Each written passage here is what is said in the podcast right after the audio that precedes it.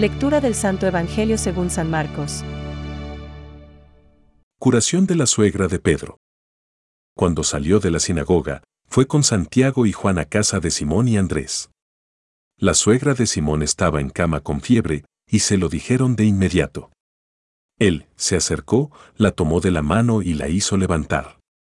Entonces ella no tuvo más fiebre y se puso a servirlos. Al atardecer, después de ponerse el sol, le llevaron a todos los enfermos y endemoniados, y la ciudad entera se reunió delante de la puerta. Jesús curó a muchos enfermos, que sufrían de diversos males, y expulsó a muchos demonios. Pero a estos no los dejaba hablar, porque sabían quién era él. Por la mañana, antes que amaneciera, Jesús se levantó, salió y fue a un lugar desierto. Allí estuvo orando. Simón salió a buscarlo con sus compañeros, y cuando lo encontraron, le dijeron, Todos te andan buscando. Él les respondió, Vayamos a otra parte, a predicar también en las poblaciones vecinas, porque para eso he salido. Y fue predicando en las sinagogas de toda la Galilea y expulsando demonios. Es palabra de Dios. Te alabamos, Señor. Reflexión. De madrugada, cuando todavía estaba muy oscuro, se levantó, salió y fue a un lugar solitario y allí se puso a hacer oración. Hoy vemos claramente cómo Jesús dividía la jornada. Por un lado, se dedicaba a la oración y, por otro, a su misión de predicar con palabras y con obras. Contemplación y acción. Oración y trabajo. Estar con Dios y estar con los hombres.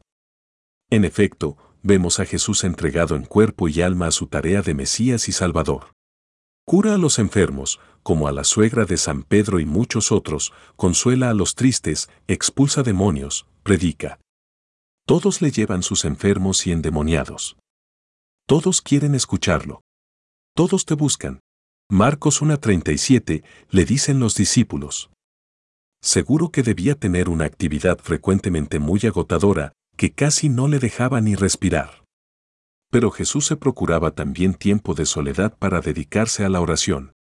De madrugada, cuando todavía estaba muy oscuro, se levantó, salió y fue a un lugar solitario y allí se puso a hacer oración. Marcos 1.35.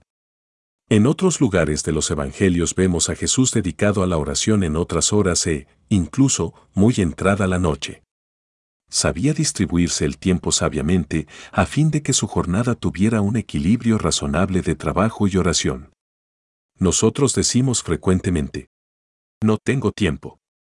Estamos ocupados con el trabajo del hogar, con el trabajo profesional y con las innumerables tareas que llenan nuestra agenda. Con frecuencia nos creemos dispensados de la oración diaria. Realizamos un montón de cosas importantes, eso sí, pero corremos el riesgo de olvidar la más necesaria. La oración. Hemos de crear un equilibrio para poder hacerlas unas sin desatender las otras. San Francisco nos lo plantea así. Hay que trabajar fiel y devotamente, sin apagar el espíritu de la santa oración y devoción, al cual han de servir las otras cosas temporales. Quizá nos debiéramos organizar un poco más. Disciplinarnos, domesticando el tiempo lo que es importante ha de caber. Pero más todavía lo que es necesario. Pensamientos para el Evangelio de hoy. Procurad reuniros con más frecuencia para celebrar la acción de gracias y la alabanza divina. Cuando os reunís con frecuencia en un mismo lugar, se debilita el poder de Satanás, y la concordia de vuestra fe le impide causaros mal alguno. San Ignacio de Antioquía. El amor hermoso se aprende, sobre todo, rezando. La oración comporta siempre una especie de escondimiento con Cristo en Dios.